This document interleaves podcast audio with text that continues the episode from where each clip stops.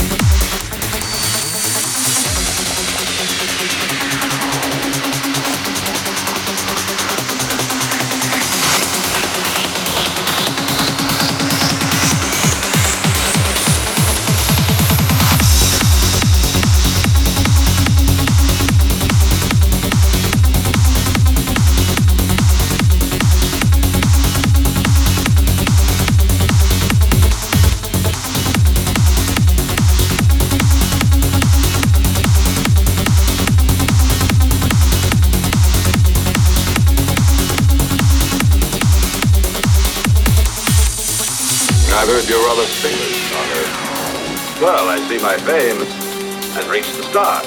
But let me give you a bit of advice. Here among the stars, it is better not to be quite so confident.